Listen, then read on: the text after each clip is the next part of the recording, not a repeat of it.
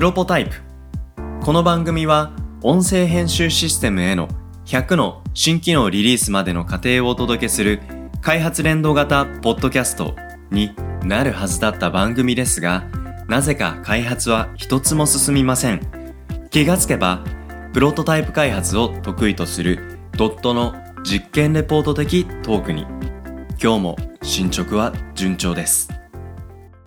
今日のテーマは、お試し入社です。よろしくお願いします。はい、よろしくお願いします。お試し入社。これまた内定者が決まったお話ですか？いや、内定とかってわけじゃないんですけど、問い合わせとかが来た時に、はい。アルバイトとかインターンとか。やれませんか？みたいな感じだったんですけど、うんうんうん。最終的には入社したいっていうような、そういうような問い合わせだったんですけど、その時にうん。振り返ってみると、いわゆるお試し入社的な人が、そういえばうちはいちょいちょい出始めてるなっていうことに気づきまして。へえ。面白いなお試し入社っていう制度は、はい。まだしっかり確立してるわけじゃないけど、実際そういうことをよくやってるなっていう、そんなニュアンスですか？そうですね。昔は全然なかったんですけど、まあ、うちのはい採用のフローっていうのは、あの、うんこのプロポタイプでも話している通り、うん、基本的には3段階なんですよね。うんうんうん。いきなり社長面談っていうところから始まって、うんうんその次にペアプロ面談、はい。で、最後カジュアルトーク。うんうんうん。担当する会社のメンバー的には、最初社長代表が出てきて、うん。次に CTO、えーはい最高技術責任者、うんうん。次に、まあ一般メンバーといったらあれですけど、うん。っていう形になっていって、はい。社長や CTO がううんん。、OK っつっても、最終的にメンバーが、いや、ちょっとこの人とは合わないっていうふうに言ったら、それで、うんうん。あの、なくなるんですけど、はい。まあそういうフローなんですが、うん。振り返ってみると、この社長面談っていうのの前に、うんうん。例えば、あの、副業としてドットに参加しましたとか、うんうん。まあ、アルバイト、インターン、あるいは業務委託みたいな感じで、ちょっとうちのメンバーと一緒に仕事をしてから。社長面談に、まあ、採用フローに乗っかっていく人っていうのは、ああ、そういえば増えてるなと。なるほど。おー。そっか。え、その増えてるっていうのは、そもそも、まあ採用もね、うんうんこの1年でもまた結構増えたと思いますし、面接の数とかもきっと増えてるんでしょうけど、全体の面接に受けて来られる方の中でも、お試し入社をするっていう方の割合が増えてもいるっていう、そういうイメージですか？というかあれですね、あの、うん入社した最近のメンバーをん振り返ってみると、あそういう形の人が、なるほど。僕はそれをお試し入社というふうに今勝手に名付けたんですけど、うんうんうん。確かにそのお試し入社した上で採用面接、採用フローに乗っかっていく人って、うんうん当然ながらはい入社確率が非常に高いんですよね。そうですよね。うん。ある種もう半分入社した後の体験をお試し入社期間中にしてるわけですから、その上で面接に来るってことは、まあ、ぱりドットに入りたい意欲が高くなってる状態の方がそれは多いですよね。かつ僕らからしても入ってもらいたいっていう人に対して、うんあの、オファーかけやすいので、はいはいはい。試し入社みたいのをうんした上で入ってくる人っていうのは、技術に惹かれてとかっていうよりはどちらかっていうと。働く環境として、そっかそっか。そう、んあの、人との、なんて言うんでしょうね、コミュニケーションの部分とかを重視してたりっていう人は、うん意外とその形で入ってくるのが多いなっていう気がしますね。うん、なるほど、なるほど。なんかここまでの話聞いてて、なんかお試し入社、どの会社もみんなやってる制度、仕組みっていうイメージはあんまりわかんないんですけど、全然やった方がいいし、もっとなんか当たり前になっても良さそうな感じが今聞いてて、すごく感じますね。ですよね。特にあの、うんアルバイトとかインターンとかっていうところは、まあ、あの、名前つけてないだけでどの会社うんもやってるのかなと思うんですけど、うん。今だと、この副業として参加っていうのが非常にやりやすい時代ですよね。そうですね。ううんんうんうんうん。うちの会社でも、うち以外の仕事副業でやってる人っていうのも何人かいるんですけど、はあはあはあ。まあそういう副業でいろんな会社を見るっていうのは比較してもらう意味でもいいし、うんうんうん。で、まあその人個人で考えたらね、転職とか、まああるいは新卒入社とかするときもう、ん。はい。やっぱりミスマッチはね、防ぎたいのいで、やー、そうですね。ううんん。うんそういう意味ではいいですよね。こういうお試しで雰囲気を知った上で入社するっていうのが、まあなんかやりやすい環境っていうのは。ねうん。え入社を結婚とまでは言わずとも、うんうんまあ、いきなり結婚するカップルも中にいるかもですけど、うんうん。ほとんどの人がやっぱね、時間をかけてお互いを見てっていうプロセス。これは企業とそこに勤める人の間にあってもいいプロセス。で、それって面接だけじゃないよねっていう。いろんな側面でお互い会社とその、まあ働く人っていう、お互いをいろんな多面的に見るっていう、そういう時間をね、このお試し注射の中で作れるといいですよね。そう、なんかあの、うん振り返ってみるとなんですけど、日本って結構、うんうん。新卒入社とか、うん。転職をあまりにも特別なことっぽく捉えてるおじさんおばさんたちって多いなと思っていて、うん。なんかあの、まあ、合わなかったら辞めればいい。あの、最初から辞める前提っていうのは変な話なんですけど、うん。まあ、あの、変えることに対してフランクに考えてもいいし、で、まあ、その時にね、いきなりガチャみたいな爆打打たなくても、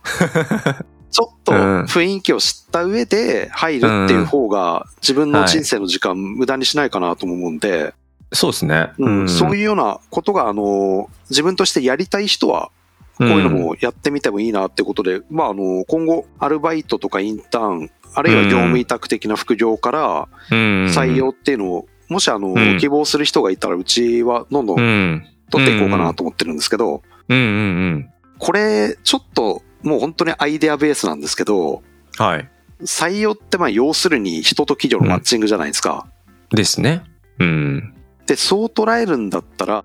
うんう。ちからしたら同業他社になるシステム開発の会社、うん。まあシステム開発の会社でも結構文化違う会社っていろいろあるじゃないですか。うんうんうん。例えばうちは結構、まあ仲良し小良し的な感じのところ、部活みたいな側面があるけど、はいうんプライベートと仕事は完全に分けるっていうところもあるし、そうですね。うん。場合によってはあの仕事上のコミュニケーション以外は推奨しないみたいなうん。ところとかいろんな文化が同業他社にもあるんで、はい。文化が結構異なる複数の会社が集まって、うんうん。その会社を2ヶ月ぐらいずつ体験入社して回れるような制度っていうのをうん。複数社でなんかあの作れたら、うんうん。これ結構あの、どの会社にとっても、うんうん。まあその会社があの、魅力ある会社だったらっていう形ですけど、魅力ある会社だったら、うんその結局文化にマッチするかどうかだけの話なので、そうですね。うん。割とね、あの、メリットはあるんじゃないかなと思うんですよいやね。ー、すごいありそうですね。うん。なんか僕今日お試し入社って聞いてた時に、うんある会社に、まあ1日ちょっと座ってとか3時間ぐらいとか、なんか1日で終わるようなイメージを勝手に思ってたんですけど、うんなんか今浅井さんのお話聞いてると、もしかするともっと長い時間軸で、うんねさっき2ヶ月とかって言いましたけど、2ヶ月ごととか、うんうん。なんかこうやって時間をかけて、今日1日じゃなくて、なんか来週また自分が違うコンディションできた時とか、うんうん。違う業務やってみた時とか、違う人と関わってみたりとか、うんうん。なんか一日で分かりきれないものをたくさん見れる意味だと、うんうん決してね、体験入社って聞くと、ああ、うちもやってるよ。あの、うんうん一日来てもらってね、みたいなことって、きっとあると思うんですけど、うんうんなんか浅井さんのお話聞いてると、そもそもお試し入社っていうものも、なんか時間軸をぐっと伸ばしながらっていうことが、なんかいろんな会社とね、あの一緒にやると取り組みやすくなるそうな感じもしますね。そうなんですよね。名前を呼び名変えてるだけで、アルバイトとかインターンとか副業とか、はい。それをお試し入社っていう捉え方で考え直してみてはどうかぐらいの話ではあるんですけど、うん。で、まあ、これやるときは、あの、結構僕の中では、あ僕はやるんだったら、あの、中途である程度、うん、あの、スキルある人じゃないと多分あの、学生向けのインターンとかって、うん結構あのね、学生が好むインターンってお勉強させてくれるみたいな、そうね。うん。そういうインターンで文化を知ってっていうのは、それはまあ別に普通に今まで通りやればいいだけなので、うん、ある程度スキルとかが身について社会人経験あって自分が働きやすい環境を探してるっていう人にとっては、ね、転職でインターンみたいなのって非常にしにくいので、そうですね。うん。そういうのがあってもいいなっていうのは、うん。まあもしかしたらその新卒学生向けとかそういうのも考えられるかもしれないんですけど、うん。一旦僕はそんなイメージで捉えてましたね。そうですね。僕も聞いてて、まあ、新卒でもいいと思うんですけど、アルバイトよりも、やっぱり本当に仕事を選ぶっていうことの方が、うんうん、結構やっぱ、さっき、浅井さんがおっしゃってた、ガチャ要素が大きいと思うんですよ。うんうんうん。それをどう下げるかっていう意味でのこの枠組み。うんうんで、やっぱり複数社でやると、きっと、あの、働く人じゃなくて、採用する側の会社にとってのメリット大きいだろうなと僕も思うのは、うんうん。やっぱり他の会社のカルチャーを知るってことにもなると思うんですよ。で、この3社のお試し入社をした誰々さんっていうのが、最終的にドットではなく別の会社に行ったってなった時に、うん。それをなんか、こうやって一緒の枠組みでやっていないと、ああ、あの会社に奪われたっていう気持ちが強いと思うんですけど、うんそうではなく、あ、この方はこういう理由だからあの会社に合ってるんだな。だけど、あの会社とうちの会社は確かにカルチャーも違うな。で、結果、うちの会社ってやっぱこうだよねっていう、なんかこういうプロセスを通じた自社のカルチャーの言語化とか、それをより色濃くしていくっていう、自分たちがどうあるべきなのかとか、どうありたいのかってことを考える。結果、なんか、この先来る人たちが、よどういう人なのかっていうのを見極めやすくなる。なんかそういう風なプロセスを経ると、あ、あの人、あの、どこどこの会社に奪われちゃったっていうような気持ちではない、その同じ状況の受け止め方が、なんかできるっていうのは、すごい経営的にも採用活動的にもいいことがあるんじゃないかなって気がしますけど。なんかやっぱりこういうのを言い出すと、うん。まああの複数社で組むと、やっぱり人の取り合いになっちゃうじゃんみたいな、そうう。いうんパイの取り合いみたいな話になっちゃいますけど、うんはい。まあそこは考え方を変えて、もうちょっと共存というか、そうですね。企業と企業もコミュニティ的なつながり方っていうのは今後ね。広がっていってもいいんじゃないかなと思いますね。そうですね。うん。やっぱ業界を盛り上げていくっていう、そういう視座。だから、うんうんなんかね、あの、国際外交とかで、なんか、何かの関係が悪いからといって、じゃあ、もうその国とは、あの、国交を断絶するっていうわけじゃないじゃないですか。はいはい。うん。だからやっぱり企業間でもそういうね、なんか採用活動ではこうだけど、他ではコミュニティでは、とか、その市場、マーケットでは一緒に業界を盛り上げていくよねっていう、なんかそういう関係構築の上でも、なんか採用って皆が同じモチベーションで関われる、すごいいい、うん。まあ、ある種コンテンツだと思うんですね。あの、うんメディアになりうる、あの、うん一緒に取り組むっていうテーマになりやすい、いい主題だと思うんで、なんかこういうね、うん。取り組みをお試し入社っていう関わりで企業カルチャーをお互い差し出し合いながら、うん。なんか関係が築いていけるっていうのはすごく面白いと思いました。うん。特に IT 業界だとあの勉強会とかでいろんな会社の人とエンジニアとかは交流して技術交換とかノウハウスキルをどんどんどんどん共有していくっていうカルチャーがもともとあるのでそうっすね。そのエンジニアの考えをあうん。の採用人事の方にも適用させていくとううん。ん。結構今までのね固定観念を壊しながら新しいのがみんなで成長というかうん。う。儲かっていくでもいいしうん。良くなねっていくっていう世界が